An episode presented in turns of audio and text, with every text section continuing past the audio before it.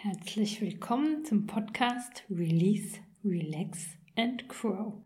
Dein Podcast für ein entspanntes und stressfreies Leben.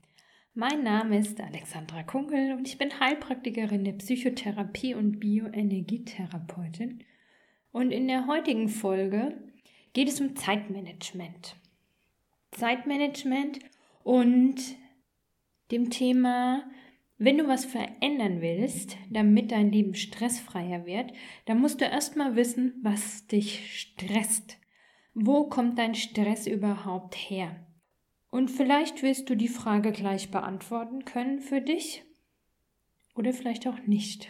Und selbst wenn du es gleich beantworten kannst, dann werde ich dir sofort widersprechen.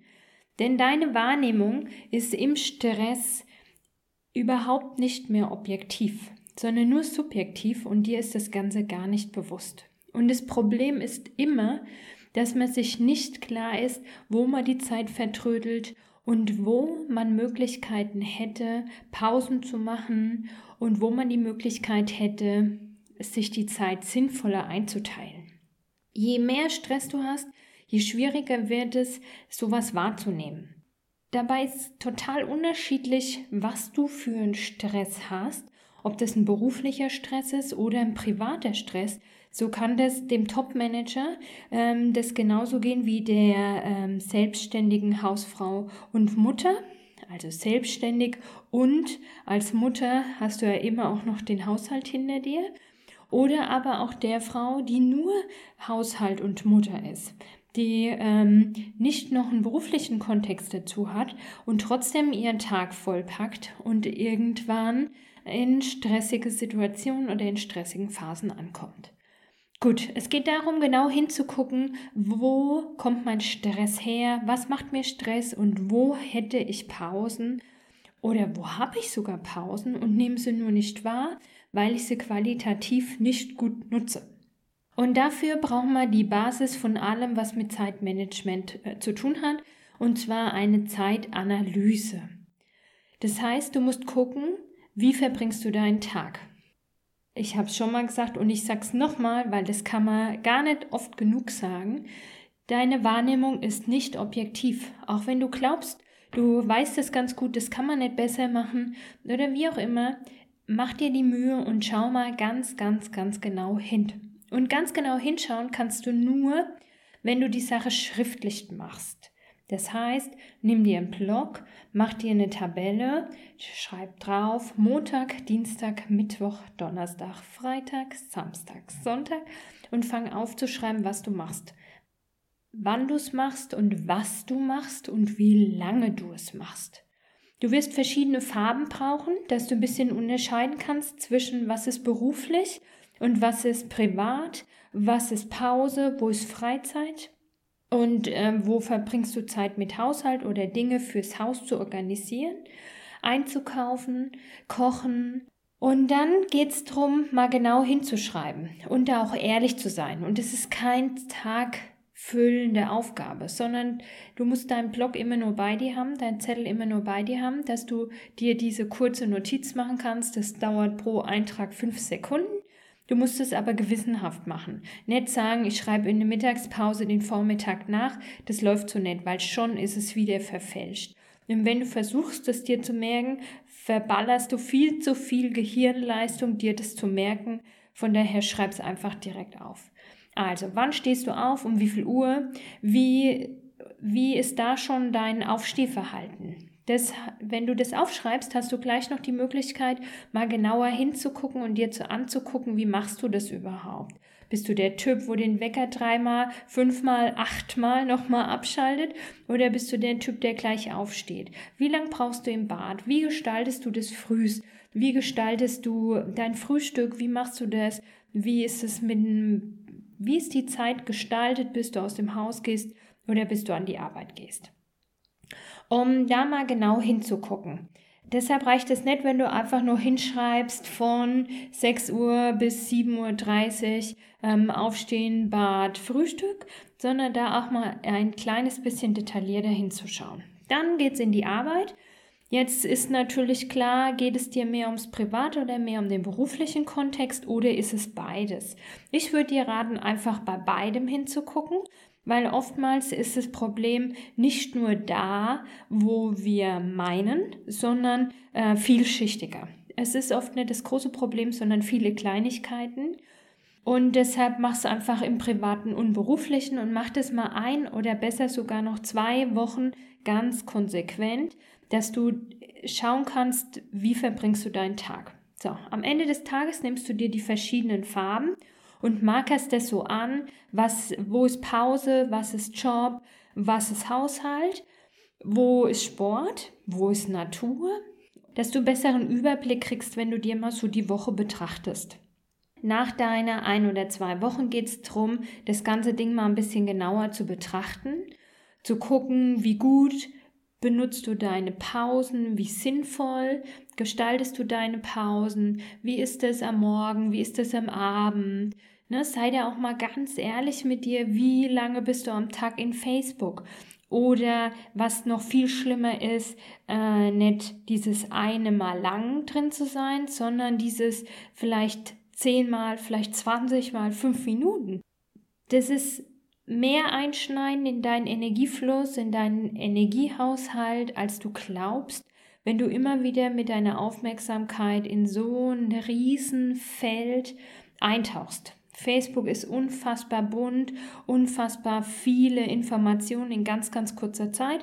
Und da spielt das Unterbewusstsein eine ganz große Rolle, wenn du über Facebook scrollst. Das macht viel mehr in dir, als du glaubst. So, nur mal einen kleinen Exkurs da rein. Ja, ich finde das Thema total spannend und wenn wir jetzt weiter darüber reden würden, könnten wir ganz, ganz viele Themen ins Detail einsteigen. Und ich werde einfach in den nächsten Podcast-Folgen immer mal wieder ein Thema so rausnehmen und dir nochmal genau erklären, warum solltest du da ein bisschen besser aufpassen auf dich, weil es einfach äh, sehr viel kräftezehrender ist, als du glaubst. Und so haben wir ganz viele Kleinigkeiten im Alltag, äh, wie wir unsere Zeit fehlgestalten können. Und am Ende des Tages kommt das Gefühl raus, ich habe ja den ganzen Tag nur gearbeitet oder ich hatte überhaupt gar keine Zeit für mich. Und vielleicht wirst du feststellen, das sind ganz viele kleine Zeitfenster, wo du Zeit hattest für dich, wo du mal Ruhe hättest haben können, hast du dir aber nicht geholt. Also, das ist der erste Ansatz. Wenn du siehst, wo, dann kannst du was verändern. Dann hast du es schwarz auf weiß und dann wird dein Blick klarer drauf, dass du gucken kannst, wo kann ich Dinge besser gestalten, wo kann ich vielleicht auch Dinge mehr komprimieren, wo kann ich das besser zusammenführen. Ein großes Beispiel, was ich da auch immer total gerne in meinen Fortbildungen gebe, vielleicht kurze Informationen dazu. Ich gebe Fortbildungen zum Thema Stressmanagement und Zeitmanagement. Ähm, am allerliebsten in Kindergärten, weil ich ja als Erzieherin, da komme ich her, aber natürlich auch für alle anderen Berufsgruppen. Und was ich da gerne als Beispiel bringe, ist das Thema Einkaufen. Ich gehe nach dem Arbeiten kurz nochmal schnell einkaufen und hole ein paar Sachen fürs Abendessen. Dieses Ich gehe kurz schnell nochmal gibt's nicht. Egal wie kurz du nur versuchst, in den Rewe oder in den Edeka reinzugehen, du bist unter 20 Minuten nie da wieder raus. Und wenn du jeden Tag 20 Minuten Zeit verplemperst, um drei Brocken zu holen, dann wäre es schlauer, sich mal ein bisschen Zeit zu nehmen, ungefähr dreieinhalb Minuten, und zu überlegen, Montag, was koche ich Montag, was koche ich Dienstag, was koche ich Mittwoch, einen Einkaufszettel zu schreiben und für alle drei Tage einmal einkaufen zu gehen. Das dauert dann vielleicht nicht 20 Minuten, sondern 23 Minuten. Aber du sparst dir am Dienstag die 20 Minuten und am Mittwoch die 20 Minuten. Und so geht es darum zu gucken, wo hast du noch mehr solcher Möglichkeiten, deine Zeit einzusparen. Wo sagst du, da gehe ich mal schnell hin, da mache ich mal das kurz. Ne? Wo könntest du diese Zeit einfach anders nutzen, besser nutzen?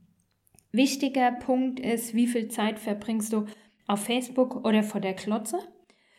Wie viel Zeit ähm, liegst du darum und lässt dich ähm, vollballern mit Schrott? ist ja doch meistens so, wenn man so anguckt, was so im Fernsehen kommt. Und was könntest du mit deiner Zeit sinnvoller machen? Was könntest du machen, was dir gut tut und äh, was einen Erholungswert hat und nicht nur ein Zeitverbringungswert? Also nicht nur, dass der Tag zu Ende geht, warten, dass du ins Bett kannst, sondern wie, was kannst du da einbauen, was dir einfach gut tut, was das Ganze ein bisschen wertvoller gestaltet.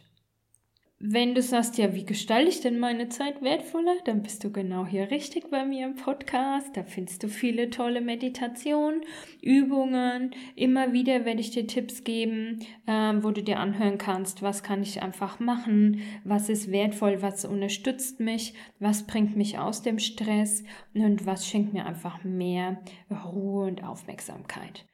Okay, aber heute geht es nur um dieses Thema Zeitmanagement und zwar der erste Schritt davon zu gucken, wo ist mein Stress und wo vertrödel ich meine Zeit. Und ich rate dir dringend, mach's. Dir werden die Augen aufgehen. Als ich die Technik kennengelernt habe vor vielen, vielen Jahren äh, im Kindergarten, als ich habe als Leitung in der großen Einrichtung gearbeitet. Nach meinem Burnout musste ich gucken, wie ich das irgendwie anders da geregelt kriege. Und da habe ich beim Qualitätsmanagement diese Technik kennengelernt und habe das für mich gemacht und habe Bauklötze gestaunt und war unfassbar, wie man so schlecht in der Wahrnehmung sein kann, wie man seine Zeit verbringt und wie man in dem Bewusstsein sein kann, ich schaffe doch und ich mache doch alles. Mhm. Es ist anders, als du denkst. Von daher Block raus, Spalten malen, loslegen. Das braucht kein nächste Woche, das braucht kein gar nichts. Es soll real life sein und das heißt jetzt anfangen. Gut, schreib mir mal bitte in den Kommentaren äh, oder per Messenger oder auf Facebook oder per E-Mail, wie es dir damit ergangen ist. Was sind da deine Aha-Erkenntnisse gewesen? Das finde ich nämlich immer mega spannend. Und dann viele tolle Erkenntnisse und nach der Erkenntnis kommt der Schritt der Veränderung. Viel Spaß dabei. Bis dann. Ciao.